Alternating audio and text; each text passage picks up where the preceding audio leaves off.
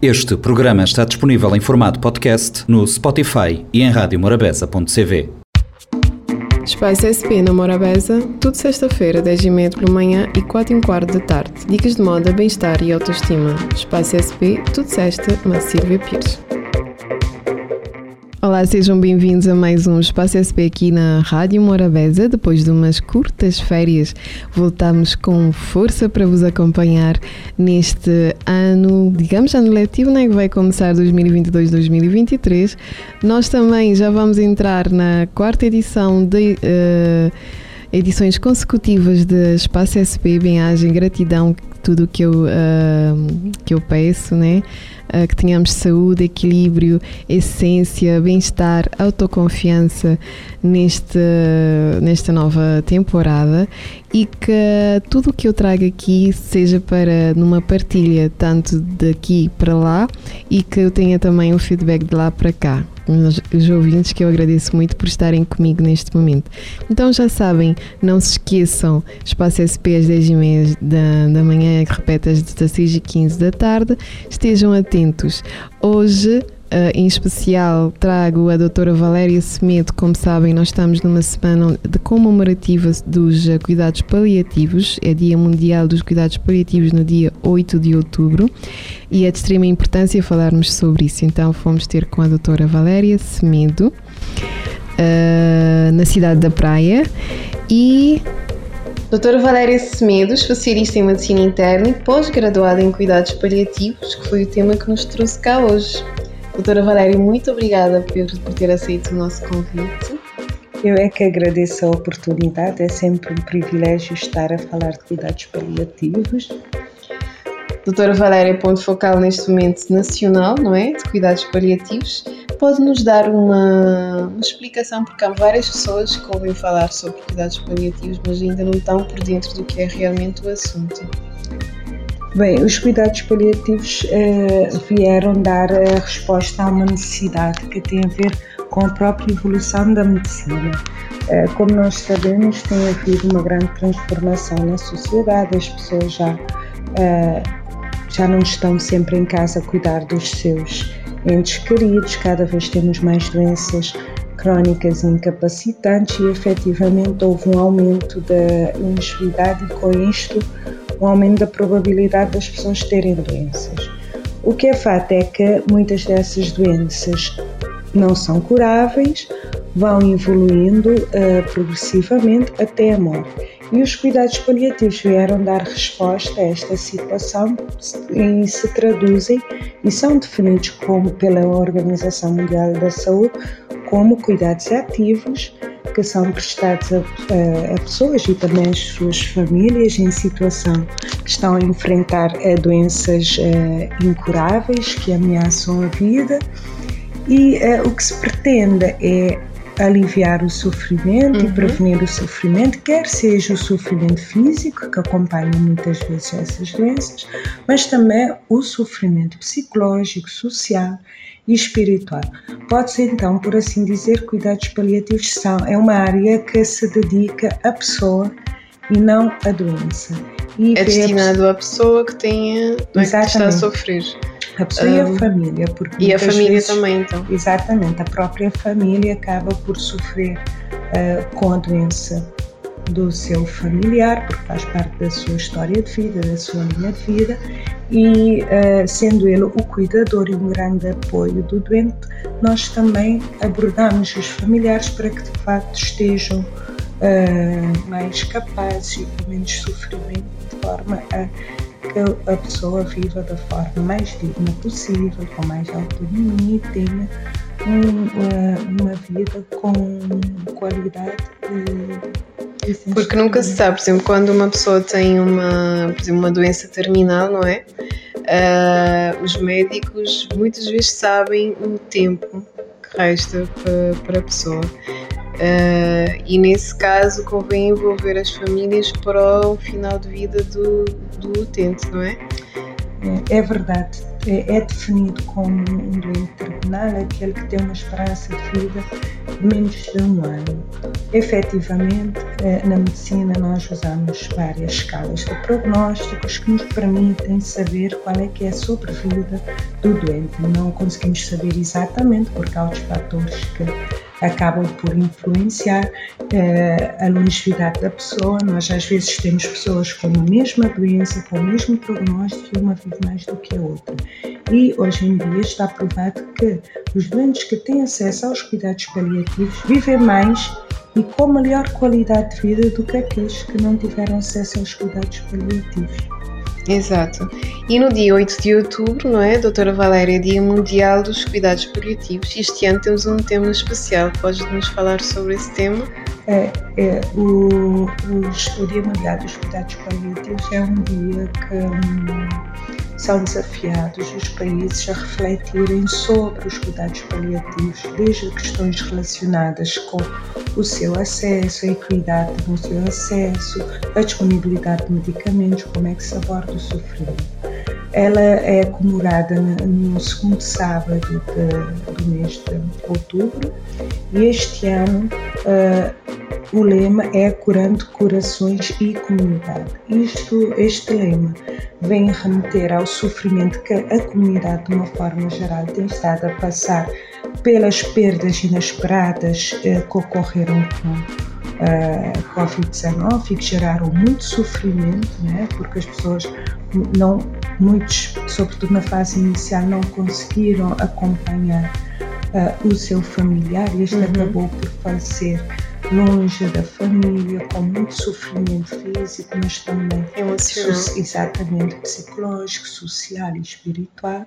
E, portanto, uh, este lema vem nos remeter a isto e também a guerra que na Ucrânia, né, que entre a Rússia e a Ucrânia, que também foi algo inesperado e que muitas pessoas acabaram por perder seus familiares de uma forma muito, um, muito brusca, não permitindo, portanto, tendo um luto por vezes patológico, e são famílias e comunidades que estão em sofrimento. Daí, este ano, a, a proposta é refletir sobre isto e aproveitar também para chamar aqui a atenção por a tónica na comunidade. Hoje em dia fala-se muito das comunidades compassivas eh, e de facto é, as comunidades têm um papel importante nos cuidados paliativos, que é aquela vertente social, não abandonar os nossos amigos, prestar eh, apoio, mantendo claro prestar autonomia eh, do doente, mas de facto a comunidade é um, tem um papel é, importantíssimo na prestação de cuidados paliativos. Uh, e em termos terapêuticos, não é? Falei da parte porque há uma, um cuidado em termos, por exemplo, físico, não é? Que é o doente que está físico, fisicamente, não é? Mas depois tem aqueles cuidados em termos emocional. Uh, e nós sabemos que a implementação de de uma novidade ou de em Cabo Verde ou em qualquer outro sítio tem várias dificuldades. Pode-nos falar sobre algumas dificuldades que tem vindo a enfrentar nesse sentido? É, os cuidados paliativos têm uma característica, têm algumas características que nós chamamos os quatro pilares dos cuidados paliativos e que é, é, são importantes para que consigamos atingir os nossos objetivos. Um deles é uh, o trabalho de equipa nós vemos a pessoa, como eu já referi, os cuidados paliativos centram-se na pessoa e vemos a, sua, a pessoa em todas as suas dimensões. Para abordar o problema físico, nós temos um médico, um enfermeiro, para abordar o psicológico, um psicólogo, social, um assistente social e espiritual também, porque esses doentes, muitas vezes, sobretudo na fase final da vida, que têm muitos sonhos, muitos projetos, sobretudo quando são pessoas novas, é importante perceberem o sentido da vida e dar valor às coisas.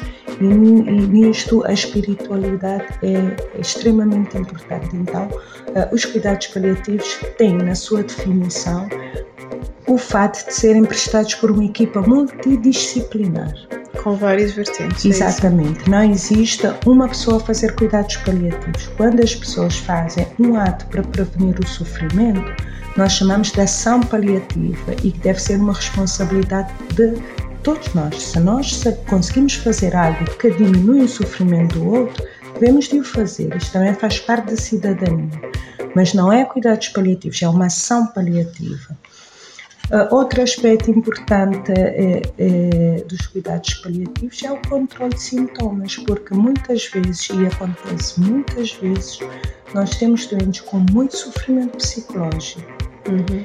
E efetivamente não será através da medicação que este sofrimento irá diminuir e muito pelo contrário corremos o risco de estar a sobremedicar sobrecarregar o é, doente. É, o doente com medicação, com custos e a trazer outros problemas que só podem ser resolvidos através de uma abordagem psicológica. E quando digo isto, também digo da parte social, porque nós temos pessoas que, quando ficam doentes, isolam-se muito socialmente Uh, portanto, é a pessoa com cancro, é uma pessoa com demência e Porque deixa... a sociedade tem uma dificuldade também em aceitar tanto da pessoa, né? a própria pessoa tem muita dificuldade. A própria pessoa. E a sociedade também. Exatamente, as pessoas escondem, não querem que se diga a palavra cancro, não querem que se diga, por exemplo, que é uma demência, a própria família tenta não dizer as palavras. A rejeição. Portanto, é, e, e esta, este sofrimento social depois tem um grande impacto, não só na parte psicológica, como também uh, na parte física. Até porque, de fato, em última análise, uh, nós somos um ser que vive na sociedade. E o nosso contributo na sociedade uh, vai muito para além da doença. Uma pessoa que está doente certamente já foi um profissional, já foi, uhum. é um amigo, é um pai. Portanto, tem outras relações sociais que devem de ser valorizadas, sobretudo no contexto de doença. E por isso é que nós temos que ter esta equipa multidisciplinar a prestar assistência em todos esses domínios, uh, sem uma em detrimento da outra, uh, e, e, isto exige com que também haja esse apoio à família, haja uma boa comunicação, que é um pilar muito importante dos cuidados coletivos, que é a boa comunicação. Eh, e de facto eh, existem algumas dificuldades porque apesar dos cuidados paliativos não serem algo novo e já estarem muito bem organizados em vários países, eh, é algo que costumamos dizer que é o parente pobre da saúde, né? porque de facto as pessoas e os médicos, posso dizer de uma forma geral, e outros profissionais são treinados para curar. E de certa forma, quando não conseguimos curar, parece, parece que, é que são uma falha do, do, médico ou do, do, do outro profissional de saúde. A morte, a doença, a doença incurável não é um, um, um, um fracasso da medicina.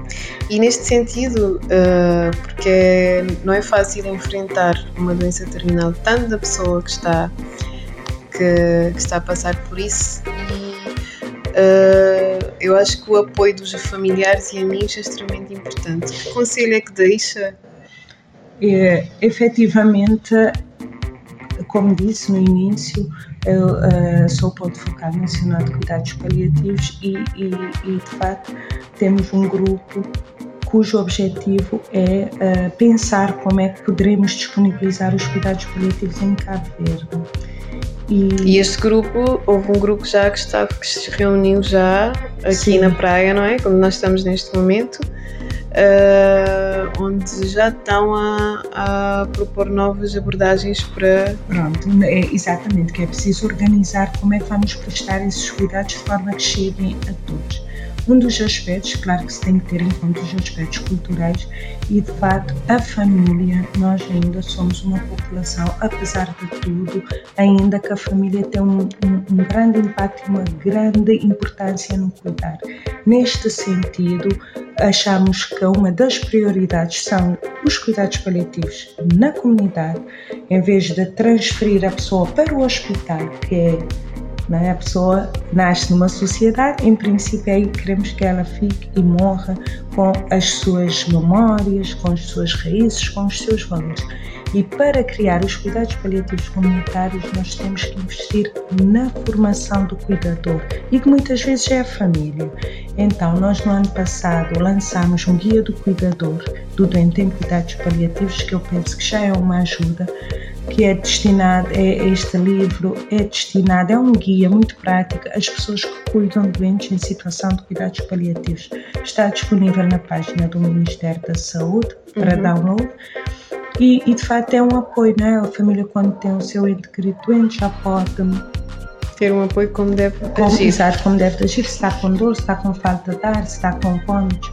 E claro que deve ter sempre uh, no backup uma equipa com médico, enfermeiro, psicólogo, não é? Porque a ideia não é só a família tratar todos esses assuntos complexos, mas também ter o apoio de um, um suporte de uma equipa de cuidados paliativos na comunidade e, se estiver no hospital também, ter uma equipa no hospital que dê continuidade, ou seja, acompanhar o doente onde quer que esteja até o fim com dignidade.